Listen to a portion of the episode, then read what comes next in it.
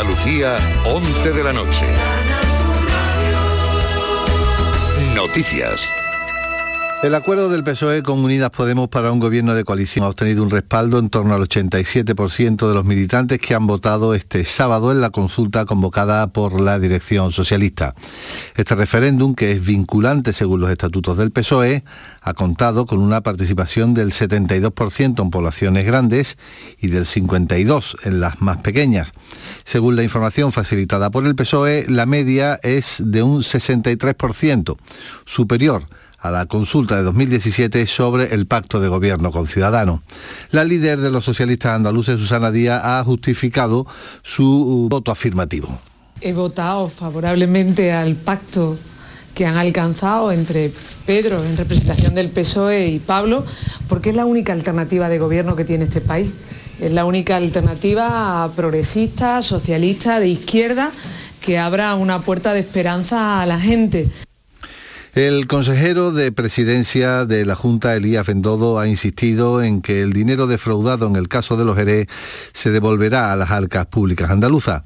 Bendodo ha explicado su intención de que se mire caso por caso y empresario por empresario para hacer posible la recaudación de dichos fondos. Va a ser un trabajo difícil y de chinos, empresa a empresa y condenado a condenado, pero lo vamos a hacer. Yo quiero dejar claro eso a los andaluces, que no va a ser suficiente con la condena para nosotros por haber actuado de forma fraudulenta durante tantos años el socialismo en Andalucía, sino que ahora tienen que devolver ese dinero que se ha utilizado fraudulentamente y que en definitiva se ha robado. Dos accidentes de tráfico han provocado un muerto y ocho heridos este sábado en Andalucía, ambos ocurridos en Sevilla. En la localidad de Salteras, un hombre de 69 años ha sido atropellado en la carretera A8077, mientras que otra persona ha resultado herida de gravedad. Se trata del único siniestro registrado en carreteras andaluzas en lo que llevamos de fin de semana. Además, en Sevilla capital han resultado heridas siete personas al chocar un autobús urbano contra un árbol y varios coches que se encontraban estacionados. El siniestro ha ocurrido debido a un problema en los frenos del autobús. En la crónica sociolaboral, los representantes del principal sindicato de la estiva han mostrado su satisfacción por el acuerdo alcanzado con la patronal ANESCO que sirve para evitar la huelga.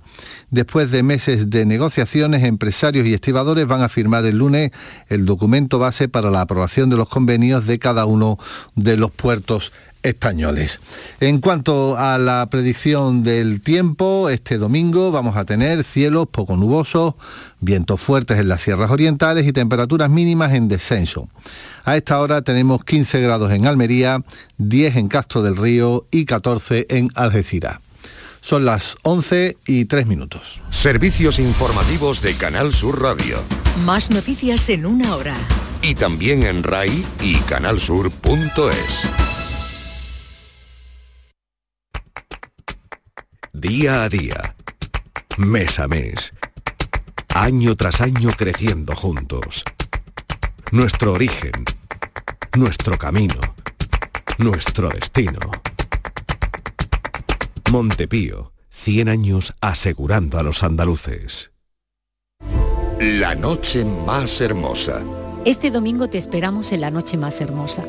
Te vamos a llenar de emoción y de ilusión con Esperanza Lobo y con el trabajo que están realizando las salas infantiles de oncología donde muchos corazones cuidan del cuerpo y del alma de los más pequeños. Que no les falte alegría. Porque jugar y sonreír da vida extra. Este domingo de madrugada en la noche más hermosa de Canal Sur Radio con Pilar Muriel.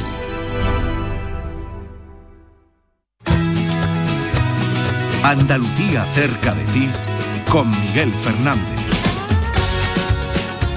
¿Qué tal? ¿Cómo estás? ¿Aquí o allá? Hubo tiempo en que la radio siempre era una referencia cercana, siempre contaba lo que estaba más cerca de cada uno de nosotros. Hoy lo sigue haciendo, lo seguimos haciendo, pero la tecnología permite también que la radio acorte más las distancias y acerque los corazones. El espacio entre aquí y allá entre allí y acá es mucho más corto en el mundo en que vivimos. Así que gracias por acompañarnos en este viaje que te va a llevar por Estados Unidos, Australia, Colombia, Argentina. A partir de este momento no existen las distancias porque, ya sabes, Andalucía está siempre cerca, cerca de ti.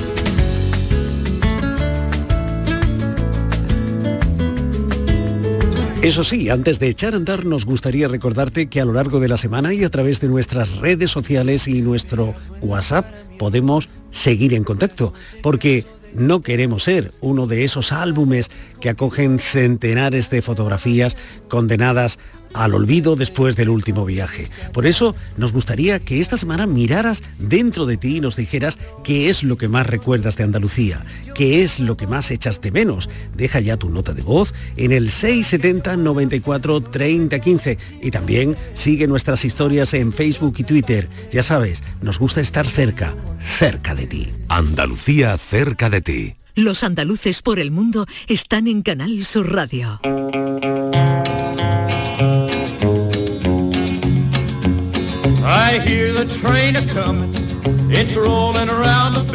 Desde joven a Ángela le llamaron la atención los ordenadores, pero nunca pensó que estas máquinas jugarían un papel tan importante en su vida. Gracias a Internet, Ángela estableció contacto con el que con el tiempo sería su marido. Y como esta es la era de las autopistas de la información, la tecnología, el conocimiento, hicieron que su marido fuera a trabajar a Estados Unidos. Ángela y Antonio, cuyas indagaciones meteorológicas son tan valoradas por los seguidores de la Semana Santa Sevillana, viven en Estados Unidos, a 6.000 kilómetros de Sevilla, 6.200 más o menos de Málaga, pero llevan su tierra y sus tradiciones en el corazón. Para Ángela y Antonio, Andalucía está cerca. Hola Ángela, ¿cómo estás? Hola, muy buenas, ¿qué tal? Pues mira lo que son las cosas. Al final tú y yo estamos en contacto gracias al trabajo de varios ordenadores, los que nos intercomunican, los que emiten. Fíjate. Exacto. sí. Oye, ¿y, ¿y, por qué te atraía a ti tanto el mundo de la informática? Ay, no sé, mm, me gustaba, simplemente me gustaba eh, programar y meter eso cantidad de números y letras y que al final apareciera algo en la pantalla siempre me ha llamado la atención. Sí, porque estamos hablando de, de, el, de, un momento muy anterior al que conocemos ahora mismo, ¿no? Donde la informática sí. parece mucho más sencilla, más, más accesible, ¿no? Exacto. Antes eran eh, programadores que se tiraban horas y horas escribiendo códigos para que al final nosotros pudiéramos hacer o jugar a jueguecitos tan simples como el de una bolita con un palito y mm. romper ladrillos, pues por ejemplo eso. ¿Y, ¿Y, tú recuerdas tu ordenador? Mi primer ordenador fue un MSX. Sí. Sí, ese fue mi primer ordenador con el que yo metía los códigos y al final terminaba jugando a la bolita con el con el ladrillito. Y había además que armarse de paciencia, ¿no? Porque tardaba en arrancar, tenía su procedimiento, en fin. Sí, sí, sí, eso de ponerlo con una, un sonido bajito para poder terminar de cargar el juego, sí. Oye, Ángela, ¿y qué es más fácil de manejar? ¿Un ordenador, un ordenador como aquellos, por ejemplo, o ese barro que gira en el torno? Las dos tienen su, su paciencia. Sí, ¿verdad? Su cosa. Sí. Yo, yo, sí, yo... de los ordenadores, de los ordenadores me pasé a la, a la, cerámica y a la alfarería. Bueno, es una forma de moldear el mundo. Sí, también. Los ordenadores lo hacen a cada instante y, y tus manos lo hacen también con el barro. Exacto. Bueno, ya está clara que, tu otra pasión es la cerámica, ¿no? Sí. ¿Algún sí, tipo? Sí, me... Danos una pista. Es que eh, yo estaba estudiando a programador de ordenadores cuando mm. mi hermano, Daniel García Romero, eh, que es ceramista y es muy conocido en Málaga, eh, lo vi haciendo sus cositas de barro y yo decía, ay, yo, a mí eso me gusta. Y de ahí, y ahí fue donde me metí yo de lleno. Ah, sí. O sea, que espiando a tu hermano. Exactamente. Menos mal que a tu hermano no le dio por hacerse programador, a, base de espiaros mutuamente, ¿no? no. No, fue mi hermano el que dentro de una de las veces que lo metí yo en el ordenador conoció al que es ahora mi marido. ¿Ah, sí?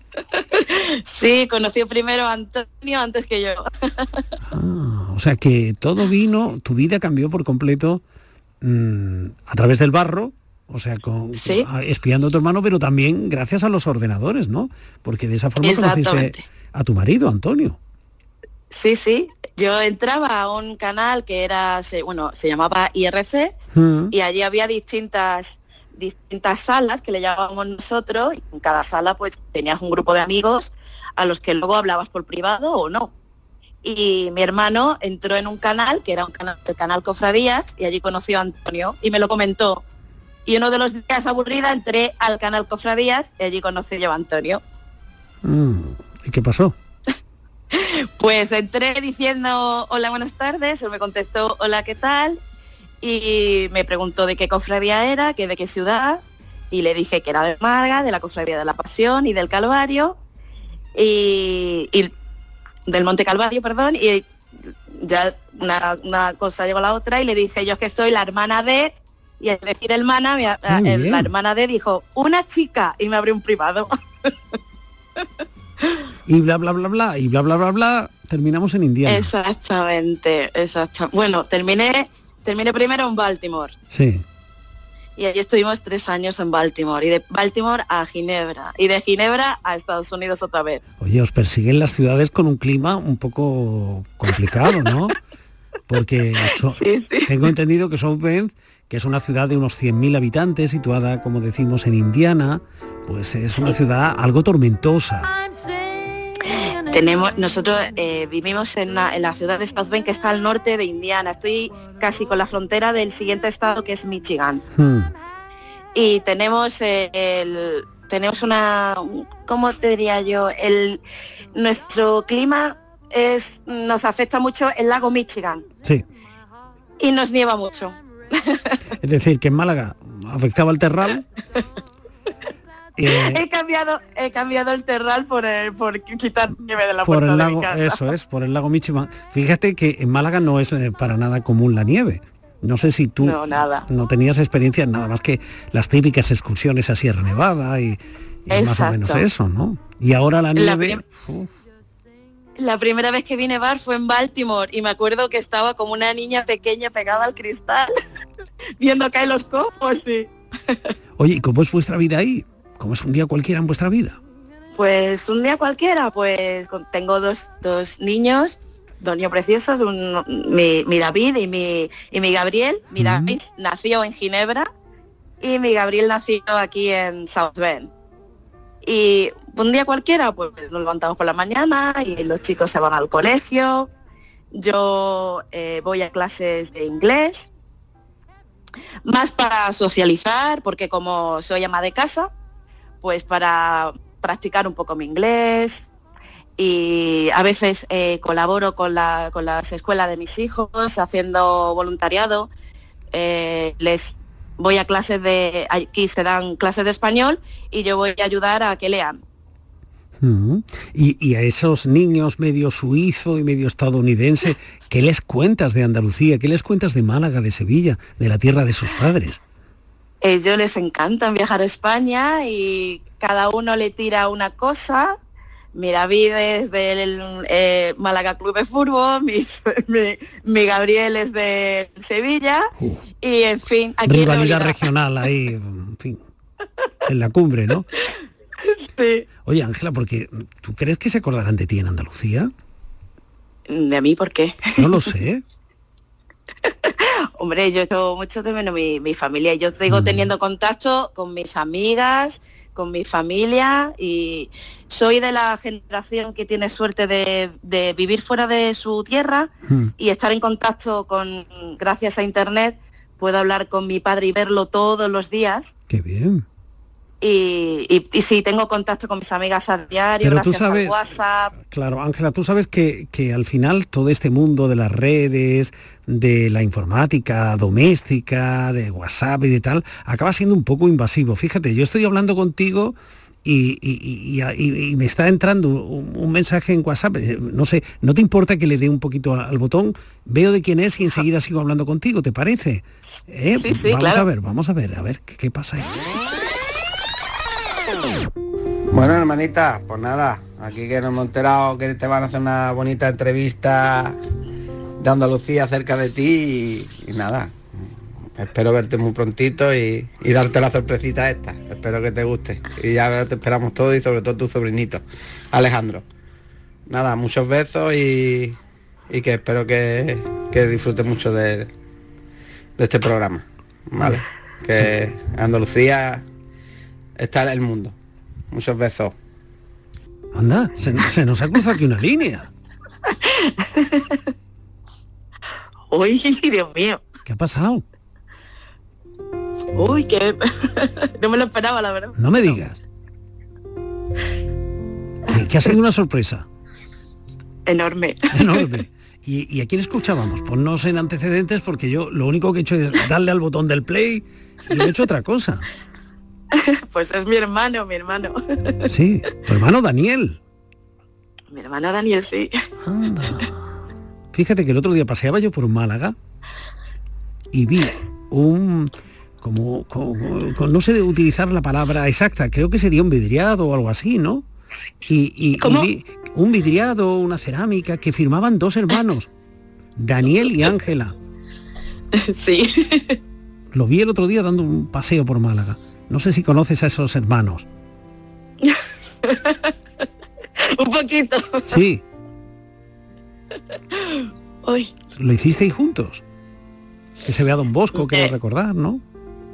lo hizo, lo hizo él y como fue cerca cumpleaños o tenía fecha de mi cumpleaños, firmó mi nombre también.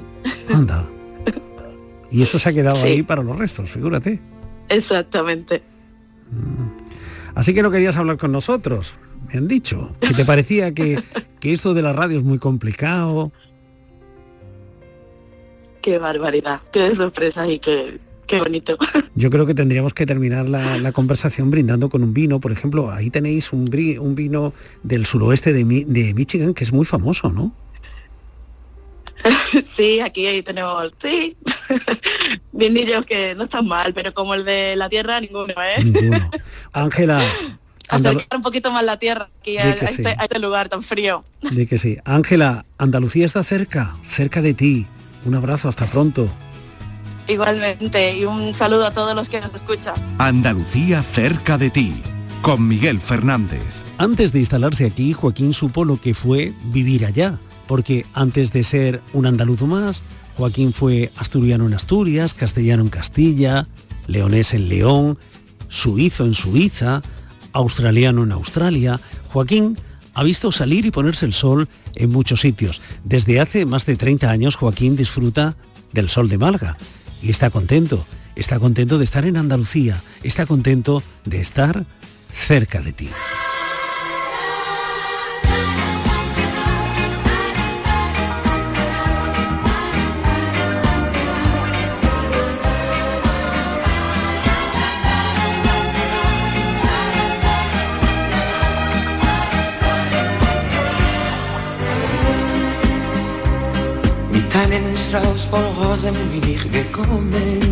Hola Joaquín, ¿cómo estás?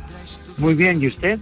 Bueno, vamos a, vamos a tutearnos mejor, ¿no? Muy, Así, muy bien, sí. así que reformulo la pregunta. Hola Joaquín, ¿cómo estás? Pues bien, ¿y usted? ¿Y tú qué tal? Muy bien, ya veo que a lo largo de tu vida no has parado de moverte. Asturias, León, Suiza, Australia, Andalucía, bueno. Bueno, sí, llevo casi 50 años viajando por todos los sitios. Sí. En el extranjero, 25 años. Si hicieras como los viajeros antiguos y pusieras pegatinas en las maletas, las tuyas estarían llenas de pegatinas, ¿eh? Tuve una época que los tenía en el coche, Sí. en el primer coche que tuve. ¿Qué, qué coche era? Bueno, el primer coche que me compré era un Ford Escort Sí.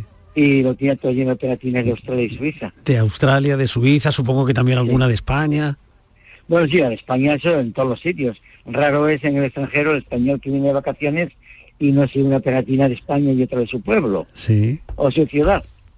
Oye, eh, Joaquín, ¿y en qué medida ha influido eh, ese de aquí, eh, ese de ir de aquí para allá en tu manera de ser? Bueno, mi, mi salida de España fue simplemente porque, bueno, yo me crié en Valladolid como... Sí, pero sabes, ahora iremos a eso, pero en tu carácter, en tu Bueno, naturaleza, en tu forma de pues ser. Simplemente, simplemente yo no tenía pensado marcharme de España. Hmm. Lo que pasa es que yo terminé aquí mis estudios con 17 años y no había trabajo ninguno. Era una época muy difícil, los años 60, y aquí para poder trabajar, pues simplemente, si no eras hijo de un militar o de un guardia civil, tenías las puertas cerradas. Entonces eh, mis hermanas se fueron para Suiza y yo viendo que aquí me era muy difícil conseguir un trabajo un poco decente, pues solicité a mis hermanas si podían buscar algo por Suiza tuve la suerte de que me encontraron un trabajo unos meses antes de cumplir los 18 años y me fui fuera de España por ese motivo. Pero yo no tenía pensado salir de España, nunca tuve, tuve esa idea. Pero bueno, ya que lo hiciste... Las circunstancias me obligaron. Ya que lo hiciste, eh, ¿ese ir de un lado para otro eh, te ha hecho ser de otra forma? No, simplemente me, ha- me ha- he conocido otras personas, otra forma de ser, eh, y he aprendido de ellos muchas cosas, me he visto ver la realidad de otra manera, porque verdaderamente dentro de España es como cuando estás en una caja, en una casa, no un corral, no sales, pero cuando sales fuera ves otra forma de vida, otra forma de trabajar, cómo viven otras personas, pues evidentemente cambias, uno cambia.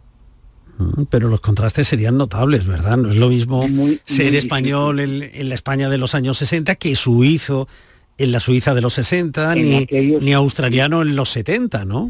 Sí, simplemente cuando yo me casé en 1972, no- nos casamos en Suiza, yo conocí a mi mujer malagueña en Ginebra, donde trabajaba en un restaurante, y justamente el cura lo primero que nos dijo, que era español, llevaba en Suiza seis meses, y nos dijo, eh, aquí os podéis divorciar mañana, pero si os divorciáis, tened en cuenta que en España nunca se ha reconocido, nunca había, nunca había escuchado hablar del divorcio. Fue lo primero que nos dijo el cura. Qué curioso. Después, ¿no? bueno, después allí, pues bueno, en Suiza es un país donde la gente se acuesta a las 10 de la noche, se levanta a las 6 de la mañana, de lunes a viernes es casa al trabajo, trabajo a casa, y el sábado, viernes por la tarde y el sábado se sale un poco, se visita a los amigos, y el domingo, pues a las 7 o 8 en casa, porque el lunes se quema a las 7 de la mañana, cosa que en España eso no existía. Bueno, pero esos contrastes eh, también los hay en distancias mucho más cortas. Por ejemplo, tú naciste en Asturias, pero te fuiste con tu familia a vivir a Valladolid. Entre Bueno. Asturias y Valladolid también, también habría contrastes, ¿no? Bueno, mm, mi padre era maestro nacional. Entonces, antes se decía maestro nacional o guardia civil, un hijo en cada pueblo. Nosotros, mi padre estuvo destinado en Asturias, y nací mis dos hermanos. Eh, al cabo de X años, yo tenía siete años, mi padre lo trasladaron a Valladolid, a Medina de Río Seco, y, en- y bueno, sí, eh, de Asturias no tengo apenas recuerdos, pero de Valladolid sí, pasé mi infancia allí y fue una infancia muy bonita. Mm. Una ciudad castellana, en aquellos... a 40 kilómetros de Valladolid. a 40 kilómetros, ¿no? En, en aquella España de finales de los años 50. Sí, se vivía de la agricultura, había entonces no había vehículos eléctricos eh, de gasolina o gasoil, era todo el trabajo se hacía con mulas eh, o caballos. En los años 60 empezaron a venir los primeros tractores, eh, no había ni, ni saneamiento, no había agua corriente, había dos fuentes en el pueblo y había que ir por la mañana a coger el agua, la cortaban a las 12, en fin, era una España muy dura aquella. Y otro contraste, de Valladolid a Ponferrada. Bueno, resulta de que mi padre estuvo, cuando salió de, de Asturias, estuvo provisionalmente en, en- ¿cómo se llama? En un pueblo que se llama Villa de Palos. En Villa de el Palos. Bierzo, En el Bierzo, sí. al lado de, al lado de Ponferrada. Ponferrada. Estuvo provisionalmente ahí, fueron seis meses, hasta que le dieron el destino de Medina de Río Seco. Mis hermanas mayores, pues conocieron chicos allí y se estuvieron pues escribiendo y cuando estaban nosotros en Valladolid se casaron dos con chicos de León. Cuando mi padre se jubiló, como tenía que entregar la casa vivienda o la casa escuela, entonces eh, estaba buscando vivienda en Valladolid, mis hermanas en Ponferrada le consiguieron vivienda mucho más económica y una vez que estás jubilado, lo que buscas es un sitio donde más te dé la pensión para vivir. Los maestros tenían un sueldo muy pequeño en aquella época, sí. y más con siete hijos como tenía mi padre. Qué barbaridad, ¿no? Qué proeza la de tu padre, porque en aquella época también se decía una frase tristísima. Lo del hambre y el maestro, ya, ya, ya, ya sabes a qué me Sí, bueno. refiero, ¿no? Me da pudor que- repetir esa frase. no- y que de que no había televisión tampoco. Sí. Pero bueno, las familias que yo he conocido, mis amigos de por allí, todas las familias tenían nueve, once o siete hijos.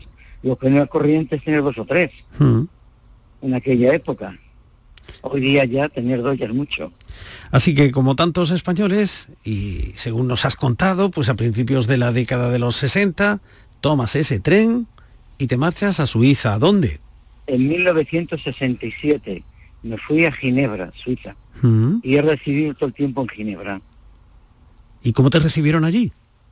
Bueno, Suiza es un carácter muy frío. Cuando llegas, eh, mientras no hablas el idioma, eh, te dan de lado. eh, son muy correctos, muy honestos, pero la gente no quiere tratos con los que no, con los que somos recién llegados. Una vez empiezas a hablar el francés, te empiezas a integrar un poquito con ellos, suelen ser más amables, pero esa amistad que hay como aquí en España, que ves a una persona hoy, tomas un café con él, inmediatamente te saluda como si te conociese toda la vida, eso allí no existe. Hay para ganarte una confianza una persona así, tienes que vivir mucho tiempo, integrarte mucho en el país donde vives. Le sue camere sono nel piano di sopra. Piano sopra. Ha dicho algún piano, ¿no? No puede ser, pero yo lo he entendido que a ella le sobra un piano. Lo hemos visto en el cine, en películas como Un Franco 14 pesetas, ese contraste, ¿verdad?, entre la forma... Sí, esa, esa época cuando yo me fui fuera de España. O sea, que te has visto Eran 14 representado, representado en el cine de alguna manera, ¿no? Sí, sí, sí. Esa, es la, la España que conocí. 14 francos una peseta y cuando yo me marché de Suiza, en el 74 eran 100 pesetas un franco. Mm, Ya había, ya había subido la vida, ¿eh? Sí. Oye, Joaquín, ¿y tú crees que, que las nuevas generaciones han valorado el esfuerzo que hicisteis aquellos emigrantes españoles de los 60? No, porque nosotros cuando salimos de España, todo el mundo mandábamos dinero a España porque teníamos pensado el día de mañana regresar a España para a comprar un pisito o una casita o por un negocio porque sabíamos que cualquier día en Suiza nos iban a echar. No era un trabajo indefinido. Mientras no llevas 10 años en Suiza, en cualquier momento te podían denegar la residencia. Entonces todos mandáramos dinero a España, se levantó el país, España salió de la deuda que tenía, de la guerra civil antes de lo previsto, y eso nunca nos han agradecido, al contrario, los españoles que hemos estado en el extranjero, pues simplemente haber trabajado en el extranjero y trabajado en España, aquí nos toman como si fuéramos millonarios, nos rebajan la pensión, nos hacen pagar impuestos indebidos, porque usted, una persona que cobra una pequeña pensión de España de 7.000 euros y otra del extranjero de 7.000 euros, a partir de 12.000 euros nos aplican un 40% por haber sido inmigrantes. En fin, otro tiempo, otro tiempo. Pero bueno, en Suiza conociste a tu mujer. Conocí a mi mujer, conocí a muchos políticos. Oye, ¿cómo se plantea, cómo se plantea el noviazgo cuando, cuando se está así en, en las circunstancias y en la situación en la, en la que estabais, ¿no? Como Mira, inmigrantes. para, sí, para empezar en Suiza, eh, normalmente una persona gana para vivir. Hmm.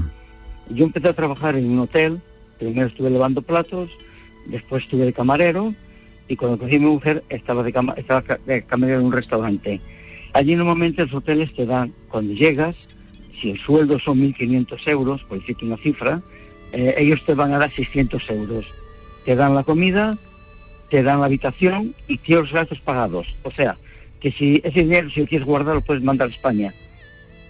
Eh, entonces la gente sale muy poco y normalmente salen los domingos o los sábados.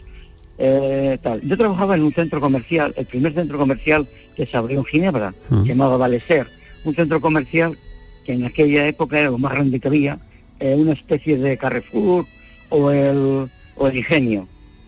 Y ahí todos los fines de semana la gente venía, pues como había bares, restaurantes y muchas tiendas, hacían las compras, tomaban su cafecito, había mucha animación, había, había música, había música en vivo, y entonces era un centro de, de los fines de semana, especialmente el sábado, por las mañanas. Y mi mujer coincidió que venía con su hermano del aeropuerto, pararon a tomar ahí un café, y justamente español, español podemos hablar, y nos conocimos, así que vamos pasar el otro día y tal. Fíjate. Y cuando dimos cuenta, pues estamos ya casados.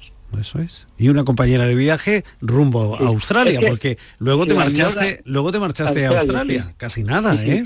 Sí, sí, bueno, eh, ¿qué te voy a decir? Entonces, es que mira, en el extranjero cuando estás, estás solo.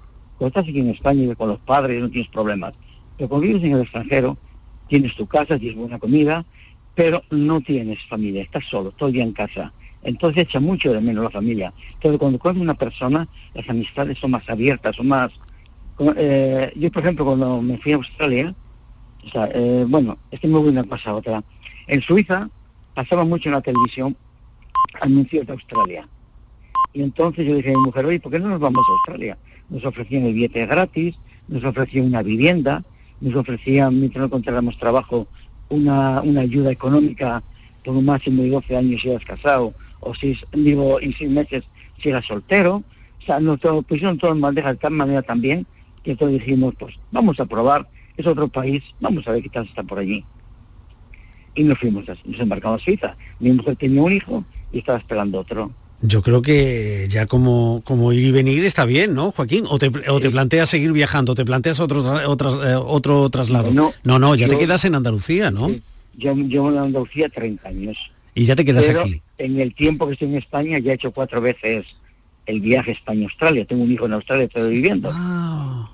O sea que las raíces todavía han quedado ahí algo. Algo ha quedado allí, ¿no? Pero tú te quedas en Andalucía, aquí Yo en tu tierra, ¿no? Tengo, tengo 70 años, yo sé disfrutar del sol, de Málaga, de mi casa y a vivir tranquilo los años que me quedan. Que Viajar sí. todo lo que pueda, pero ya me muevo de Málaga. Bueno, pues Joaquín, ya sabes, Andalucía está cerca, cerca de ti. Un abrazo.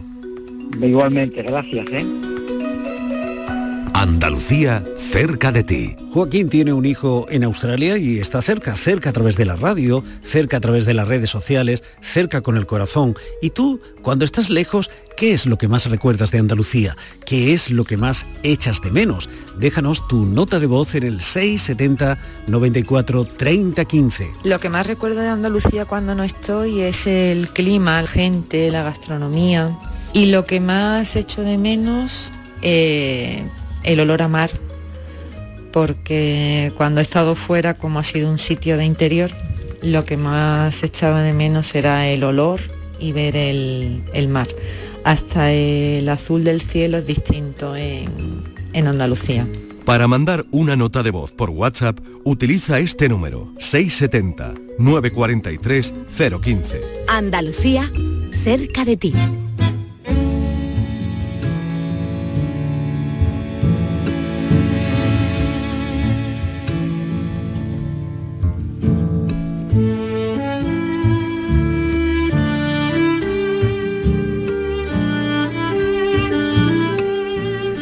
Cuando Andrés llegó aquí era un adolescente. Allá Andrés fue un niño que creció entre libros, entre música, en una ciudad que a veces sueña con ser otra. De allí Andrés Newman viajó con su familia para instalarse aquí en Granada, también entre música y libros. Desde Granada, Andrés Neumann ha vuelto otras veces porque la anatomía de este escritor es además de sensible, viajera, y para un escritor no existe el aquí o el allá, sino el mundo. Esté donde esté. Andrés siente a Andalucía cerca, tan cerca como ahora está de mí. Hola Andrés, ¿cómo estás? Encantado de conversar contigo y de estar aquí en mi otro sur. Eso es, tan cerca, ¿verdad? Me, me gusta pensar que, que en el sur no solamente existe, sino que en mi caso es el único punto cardinal, Mm. porque nací muy al sur del mundo. Eso dice la solapa de tu último libro, Anatomía eh, Sensible. Leo que naciste en Buenos Aires en 1977, apenas un año después de aquel golpe que heló las ilusiones de varias generaciones de argentinos. Sí, sin duda, sí. Fui concebido además eh, nueve o diez meses antes del golpe de Estado, así que soy literalmente un hijo de la dictadura. Y eso me, me tiene como una especie de jet lag generacional con respecto a mi generación en España, que nació eh, en democracia, o por lo menos después de la muerte de Franco. ¿no? Y es verdad que bueno, cuando mi familia se exilió a España, eligió Andalucía, eligió Granada. Mi madre era violinista eh, y tocó bastantes años en la Orquesta Ciudad de Granada. Y entonces ahí me crié de nuevo al sur del sur, casi enfrente de Marruecos, ¿no? Es decir, nunca he vivido en nada que se parezca al norte. Oye, y en la anatomía de tu recuerdo, ¿dónde está Buenos Aires? Buenos Aires es un lugar, por un lado, eh, muy de la mitología de la infancia, no del paraíso, porque no soy de las personas que recuerdan su infancia como un paraíso. Envidio mucho a la gente que recuerda su infancia como eh, una especie de juguetería de felicidades. Eh, mi recuerdo de la infancia es un poco más áspero, pero al mismo tiempo es una edad de asombros y de descubrimientos permanentes. Entonces, por un lado, es un territorio muy intensamente vinculado al pasado y a las emociones, hasta el día de hoy cuando voy, por ejemplo, a pasear a San Telmo, que es un barrio bastante turístico de Buenos Aires, pero que para mí es mi barrio de la infancia, me emociono mucho. y al mismo tiempo es un lugar por suerte de presente, porque después del exilio y de estar bastantes años sin ir, eh, reanudamos una relación familiar eh, con el país y con la ciudad y tengo nuevos amigos allí y tengo, digamos, una vida adulta que en realidad nunca llegué a tener entonces y que me he construido más bien desde España. Así que mi vida se ha convertido más que nada en una especie de puente de ida y vuelta entre las dos orillas. Así que sales de San Telmo y, llegas a Granada. ¿Cómo recuerdas Granada? ¿Qué impresión te produjo? Bueno, yo tenía además una idea muy limitada y extraña de España, ¿no? Eh, en la época pre-internet, hay que pensarlo también eso, donde ni siquiera podías ver la televisión de otro país, pues mi idea de España se, limitaba al fútbol, a, ciertos cómics y a tres o cuatro lugares comunes. Y en mi idea eh, tópica de España, Andalucía ocupaba muy poco lugar en el imaginario, no es la España que se exporta, a no ser el flamenco, la Semana Santa y de nuevo este repertorio de lugares comunes, ¿no? más o menos turísticos. Entonces me encontré con un mundo muy distinto del que me esperaba y recuerdo algo que me ha enseñado mucho después sobre la poesía. Yo nací en una ciudad enorme como es Buenos Aires, que si contamos el conurbano tiene más de 10 millones de personas, ¿no? Y llegó a Granada me dice, mira, esto tiene menos de 300.000. Entonces yo con toda la arrogancia capitalina eh, típica de la gente que vive en las ciudades grandes, dice, ah, pues esto me lo conozco en tres días, esto es una aldea. Una aldea, claro, no hay nada más difícil que orientarse por Granada, que es un damero árabe, donde las calles paralelas no existen. Buenos Aires no solamente es reticular, sino que es llana. Y Granada es todo lo contrario, Granada es un laberinto que sube y baja, es decir, que me di cuenta lo difícil y lo grande que puede ser algo pequeño. Y Un paraíso cerrado, ¿no? Que dijo el poeta. Justo, exactamente. Me di cuenta de que la complejidad de las ciudades pequeñas a veces es su densidad, no su superficie. Entonces, por un lado, me, enamoré de su, de su dificultad eh, física y luego, claro, me convertí en un verdadero eh, fan del fantasma de Lorca y allí también hice la carrera, filología hispánica y, se convirtió, claro, en, mi otra casa. Y desde Granada has desarrollado una intensa vida de escritor, una vida que en cierta manera no sé si, si ya estaba escrita, porque solo podía ser músico o escritor. Yo creo que... Yo no creo mucho en la predestinación e incluso fíjate... Pero sí en la predisposición. Es cierto, pero fíjate, en casa, por ejemplo, teníamos un piano y veía niños que pasaban de largo y ni lo miraban y otros que lo único que hacían era porrearlo, ¿no? Ahí hay una predisposición que es eh, aparentemente innata, ¿no? Pero también conozco muchas personas y, hijos de familias con libros que no leen y sobre todo los mejores lectores que conozco provienen de familias que no leían porque se vengan furiosamente de la ausencia de libros y se convierten en gente rabiosamente culta. Así que no creo que estuviera predestinado, pero sí es verdad que, estudié música desde pequeño, tratando de imitar la tradición familiar, pero heme aquí que no me salió, era malísimo tocando el violín, era un verdadero desastre y, y, me fui inclinando hacia la literatura, pero te confieso que todavía incluso cuando llegué a Granada en mi adolescencia fantaseaba más con dedicarme al fútbol, por ejemplo claro, Granada no estaba en primera, sino todo lo contrario, estaba en segunda. Contrario, pero bueno, eso era un aliciente también, ¿no? Fíjate que llegué además, fíjate qué puente hispano-argentino tan cómico. Llegué justo después de que el más pequeño de los hermanos Maradona terminase de hundir definitivamente a Granada Club de Fútbol, que hicieron esa especie de operación pelotazo donde dijeron, bueno, si no podemos fichar a Diego Maradona y ni siquiera a Hugo, que es el hermano pequeño, fichemos a Raúl Maradona, que era malísimo. Pero que se llame Maradona. Lalo, claro, y, Diego Maradona vino a, a, los Cármenes. A, los Cármenes, que si no me equivoco, en el año 89 a jugar contra un equipo sueco, un amistoso, eh, que se televisó para todo el mundo. Yo llegué justo después de eso y lo que pasó después de eso fue que Granada no solamente no subió de segunda a primera, sino que bajó de segunda a segunda B y se quedó en ese pozo casi un cuarto de siglo. Ese, esos son los años que me comí yo de Granada Club de Fútbol. Bueno, en tu último libro propones un recorrido por el cuerpo, o mejor dicho, por la anatomía. ¿Cuerpo o anatomía? Bueno, es una especie de mm, eh, tratado anatómico heterodoxo que trata de celebrar las partes menos atendidas eh, tradicionalmente del cuerpo, trata de valorar la belleza eh, alternativa de los cuerpos que no son normativos, que no responden al canon, que en realidad son los cuerpos de casi todo el mundo, y que intenta también celebrar aquellos rincones físicos mm, a los que no les prestamos atención o no han merecido una metáfora, ¿no?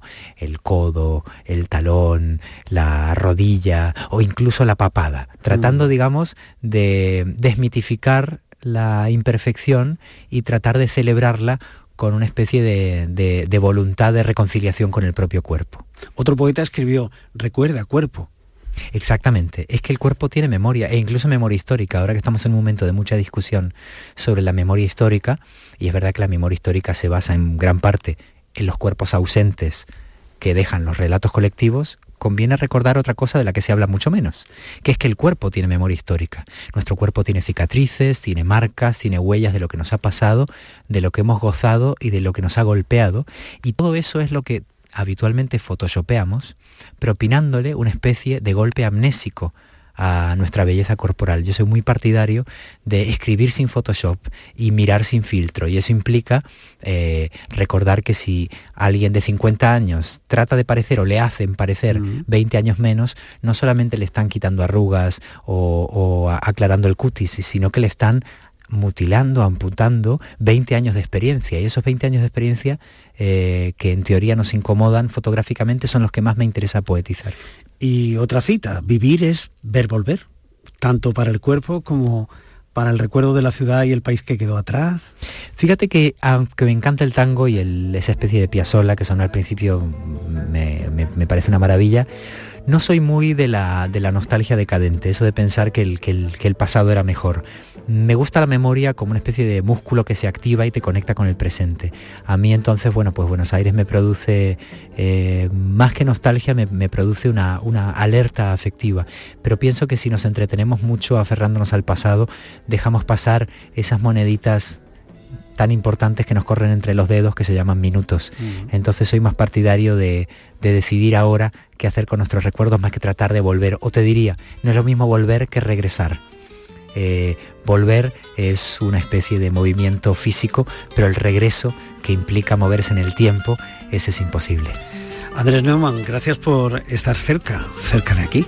Es un placer estar aquí en mi casa, muchísimas gracias. Una alegre, con luz de luna o de sol, tendía como una cinta con su lado de arrebol. Andalucía cerca de ti, con Miguel Fernández. Buenos Aires, Granada, Madrid, Andrés tenía recuerdos. ¿Y tú qué es lo que más recuerdas de Andalucía?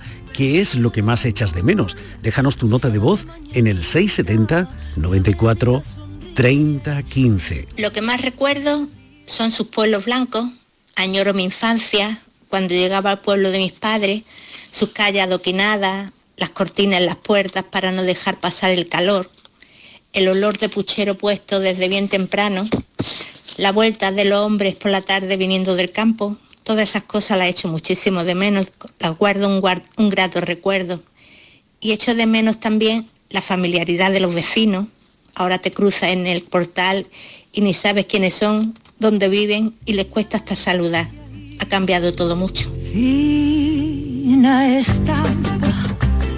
Pero además ya sabes que puedes seguir nuestras historias en Facebook y Twitter, porque estamos cerca, cerca de ti. Aunque la fotografía le apasiona desde siempre, Elena no sabía lo útil que puede ser una instantánea cuando se está fuera de casa. La familia, los amigos, no dejan de sorprenderse con las fotografías que Elena les envía desde Colombia. Y no solo por los paisajes, sino por lo rápido que crece Gonzalo, que ya se acerca al año. A Elena, aquí o allá, le cuesta quedarse quieta. Cuando Elena sueña con el cielo azul de Andalucía, sabe que está cerca, cerca de aquí. Yo te amaba por dentro. No hay nada que yo pueda hacer, solo me queda hechizarte. Hola Elena, ¿cómo estás? Hola, muy bien. ¿Sueñas a menudo con el cielo de Antequera? Uy, sí, la verdad que muchísimo. El cielo y un mollete con aceite y jamón. Qué bueno, ¿verdad? Uf, no sabes. Todavía, todavía no han llegado los molletes a, a Bogotá, ¿no? No, yo hago mis pinitos en, cocina y entonces lo que puedo si, si lo cocino aquí. Ahora he estado ensayando con mantecados, ahora que se acerca la Navidad y que se echa de menos. Pero los molletes todavía no. Pero los molletes no. En fin, estás tú haciendo las veces. El pan más parecido al mollete que podemos encontrar en Bogotá, ¿cuál es? Ah, la verdad que Colombia en general y Bogotá no tienen una cultura gastronómica demasiado rica, por decirlo de alguna forma. Entonces lo que se encuentra son panes de... Bueno, aquí hubo en su momento mucha inmigración árabe que dicen, lo generalizan mucho, y, y bueno, pues se encuentra una especie de pan de pita y pan árabe. Así que con eso a veces me quito el gusto. Con eso y un poquito de imaginación, pues ocurrirá igual que con el cielo, ¿no? No sé si también hay diferencias entre el cielo de Bogotá y el cielo de Antequera. Pues los bogotanos siempre dicen que en Bogotá uno tiene las cuatro estaciones en un día. Y, la verdad que, que sí, algo de razón tienen. Uno puede amanecer con un cielo espectacular, azul, increíble, que uno se quema, porque pues claro, estamos cerca del Ecuador y a 2.600 metros. Y, y por la tarde que hay unas lluvias de esas que, bueno, yo siempre lo he dicho, esas películas norteamericanas donde lo- los amantes van románticos y de repente en dos segundos están empapados, yo creía que eso no existía y sí, aquí sí existe. El chaparrón, Y- el chaparrón casi entre tropical y, ecuatoriano sí ocurre en Bogotá. Sí, sí, sí. Sí, ¿qué ocurre? Puede uno pasar del sol más magnífico En Antequera no. a, a una lluvia que no le, el paraguas no le sirve de nada. Oye, y, y no sé si a tu, a tu marido, Andrés, le ocurrirá lo mismo, porque como él es medio argentino, medio colombiano, ya son muchos cielos en los que pensar, ¿no? Sí, bueno, a él, a él digamos que la adaptación siempre le, le fue más fácil que a mí. Pero sí, también hay veces que le pilla por sorpresa ese chaparrón y me lo encuentro en, cacha- en casa hecho una sopa, vamos. ¿Y, y dónde os conocisteis? ¿Allí? ¿Aquí? Pues en Sevilla, yo estudié arquitectura en Sevilla y él estuvo trabajando allí unos años. Entonces la verdad nos conocimos en Sevilla. O sea, en territorio neutral, ni aquí ni allí, en Sevilla, bajo el cielo de Sevilla. Un poquito más para mí que para él. Eso es. Bueno, y el hecho de que, de que Andrés sea medio colombiano influyó eh, en vuestra decisión de marcharos a Colombia. La verdad que sí. Eh, yo al ser arquitecta, claro, la crisis como que nos pilló a todos, pero a nosotros nos pilló a los arquitectos antes que al resto. Y, y sí que habíamos decidido que había que irse. Entonces, eh, lo que era imprescindible es que los dos tuviéramos posibilidad y visa y, tema de trabajo. Y el que él sea medio colombiano a mí me facilitaba una visa de cónyuge que me permitía trabajar. En otros países no, no hubiéramos partido de esa base tan buena. Pero me imagino que como todos los tópicos, eh, hay detrás siempre una gran mentira. Seguro que entre vuestros amigos y familiares habría quien al escuchar el nombre de Colombia diría, vaya por Dios, no teníais otro sitio donde ir. Bueno, aterrorizados. aterrorizados. Eh, yo casi casi la primera creía que llegaba a Bogotá y tenía la guerrilla en la puerta de casa y, y casi casi mi planta de coca en el balcón. Pero luego uno desmitifica muchas cosas. Eh, efectivamente, pues no es la seguridad tan fantástica de España, pero, pero no es ni mucho menos lo que yo pensaba. O sea, se puede vivir perfectamente, un poquito más de precauciones en algunos lugares, pero vamos, ni mucho menos ese narcotráfico y esa guerrilla que uno esperaba a la puerta de casa. O sea que podemos decir, más si Messi lo estamos diciendo por la radio, que en Colombia vivís bien, que eh, Elena y Andrés viven bien en Colombia, viven bien en Bogotá, ¿no? Sí, sí, nosotros vivimos bien. O sea, yo en eso, la verdad que, hombre, la adaptación siempre a otro país es difícil, pero en cuanto a esos temas, pues no, una vez uno aprende ciertas precauciones que no hacer y, y tal, pues se vive bien. Obviamente habrá cosas que siempre uno eche de menos, pero también yo lo tengo que decir, yo tengo mucho que agradecerle a Colombia y mucho que agradecerle a Bogotá. Eh, las oportunidades laborales que yo he tenido aquí, estoy 100% segura que en España lamentablemente pues no las hubiera tenido, por lo menos no ahora.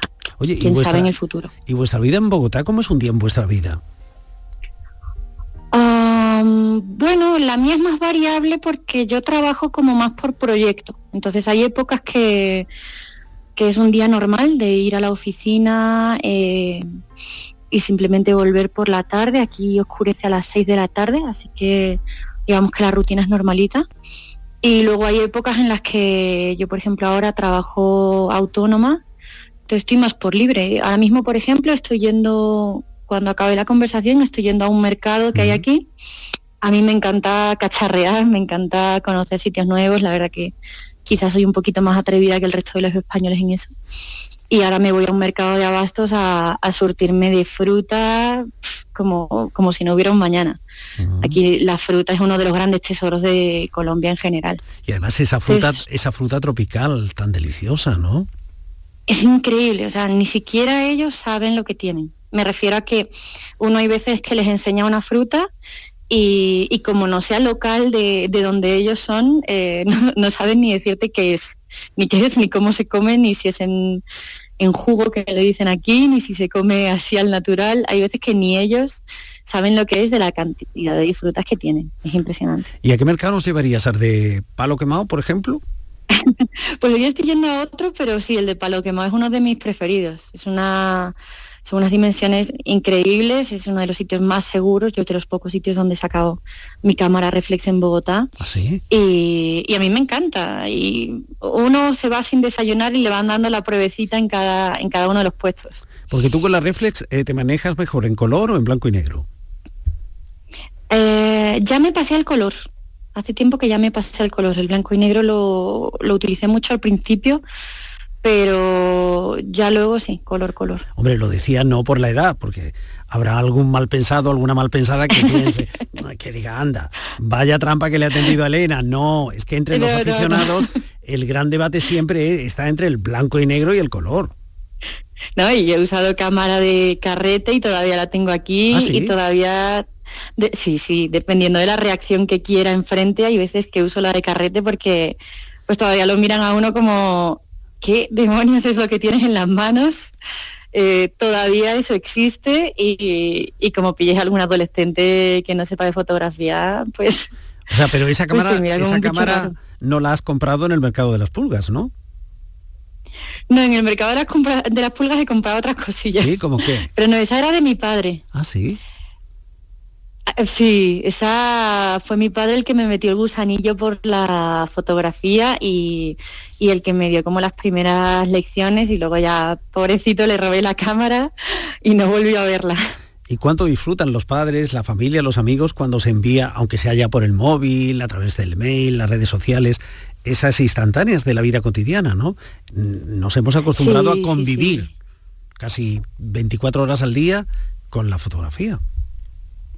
Y yo agradezco muchísimo el haber nacido en la época que estamos. O sea, esto Esta era digital. De, sí, de que mi abuela pueda ver al pequeñajo enseguida. o sea, yo le mando un vídeo a mi madre y mi abuela lo está viendo enseguida. Eh, que yo le pueda explicar los paisajes que hay aquí, meterles las ganas de venir a hacer una visita. Eh, pues eso, el, día a día de, que si yo quiero ahora llamar a mi abuela y echarle un ratillo con ella. Y mm. eso es fantástico. Bueno, en Bogotá, en Colombia, además habéis sido padres, que es una experiencia sí, que marca una vida. La nacionalidad de mi marido nos ayudó mucho en eso, porque pues el que uno de la pareja sea colombiano ayuda mucho en un proceso de adopción. y, y estamos locos, vamos. Esto es este Gonzalo crece, lo que dice todo el mundo cuando ve las fotos. Hay que ver cómo crece Gonzalo, ¿eh? Sí, sí, la verdad que, y además que es altito y nosotros no somos tan altos y entonces pues se nota todavía más. Pero sí, es la experiencia de la adopción aquí ha sido maravillosa, increíble, te diría que la recomiendo, pero bueno, es verdad que yo he tenido una ventaja al ser el colombiano en, cuanto a tiempos y en cuanto a, condiciones. Y, empiezas ya a hablar, Gonzalo, me, imagino, ¿no? Se suelta ya con algunas palabras. Pues al pobrecillo le tenemos hecho un lío en la cabeza porque su padre le habla en inglés, yo en italiano y el resto en colombiano, así que... Pero ¿qué ha hecho el, muchacho? ¿Qué ha hecho, ¿Qué ha hecho Gonzalo para merecer eso? Pobrecito, yo creo que va a arrancar a hablar a los 14 años. Claro, yo creo. O sea, Mollete sabe lo que significa o no. Hombre, eh, tengo que decirte que cuando ha ido para allá, mi madre lo ha puesto a desayunar el mollete con jamón. Ah, bueno. Es más, le ha dado antes jamón a Gonzalo que a nosotros. Así que Eso el mollete y el jamón lo conoce. No esperábamos menos de la abuela. Eso es lo que tiene hombre. que... Hombre, toda abuela es lo que tiene que hacer. En fin, Elena, ¿has pensado en el regreso? Sí, sí, el regreso está planteado sin duda, eh, pero bueno, pues nosotros digamos que tenemos los pies bastante en la tierra, quiero decir, veníamos aquí con una serie de objetivos, eran laborales y económicos sobre todo, y cuando consideremos que, bueno, que los hemos cumplido y volveremos. También obviamente pues estamos pensando pues en nuestra edad, tampoco queremos que pasen tantos años, eh, queremos comenzar más adelante otro proceso de adopción. Y, bueno, pues cuando se alineen un poco los planetas de todo, de, eso, pues, eh, que hayamos cumplido laboralmente lo que queremos, que... Bueno, ese será el regreso... Tema familiar. El regreso, entre comillas, definitivo, pero hay eh, otro regreso, ese que se hace de vez en cuando, por ejemplo, volver a casa en Navidad. No sé. Hombre, como el turrón. Eso es. ¿Cómo imaginas ese, ese regreso? Eh, bueno, en este caso mi familia se lleva a Gonzalo unos días antes, así que visto que lo importante ya estar allí, no sé si vendrán siquiera al aeropuerto. Eh, nada, siempre deseándolo. La verdad que, pues eso, el peque se va un poquito antes para que disfrute mi familia de él. Se adelanta. Y yo como siempre, pues contando los días, pensando en ver a mi abuela, pensando en ver a mi familia, pensando en esa cena de Navidad que siempre se hace como corta y, y llenando ya la agenda, que bueno, pues mis pobres amigos siempre están... Siempre falta tiempo, siempre hay alguien que se queda sin, sin, sin, el abrazo. Oye, supongo que la celebración de la Navidad será muy diferente en Colombia. Eh, sí, sí, sí, sí. Aquí están, aquí todavía se conserva mucho el tema religioso. Se lleva mucho el tema de las novenas desde en todo diciembre y mm, entonces como hay cánticos, hay villancicos, hay un tema bastante religioso muy importante. Y, mm, y la verdad que sinceramente no me he quedado nunca una Navidad aquí. O sea que no te lo puedo decir tanto como experiencia propia. Es que, es que una Navidad, una Navidad en Antequera se agradece mucho, ¿eh? Hombre, yo mientras pueda sirve para, mi casita. Claro, sirve para recargar las pilas para todo el año. Sí, sí, sí y eso que yo puedo Bueno, las pilas y la despensa, porque supongo que irás, eh, luego volverás con alguna caja de mantecaos, aparte de molletes, con alguna caja de mantecaos. Mira, no sé si debía decir esto en la radio, pero el día que me paren en el aeropuerto lloro, porque en mi maleta hay más comida que ropa. ¿Ah, sí. Sí, sí, sí, el día que me paren se hace en el agosto. ¿Y a la vuelta vienes también cargada o no? O sea, cuando vienes eh, a Antequera, ¿vienes cargada también de Colombia o no? Mm, no, la verdad que llevo un poco lo típico, el café, que es lo que todo el mundo pide.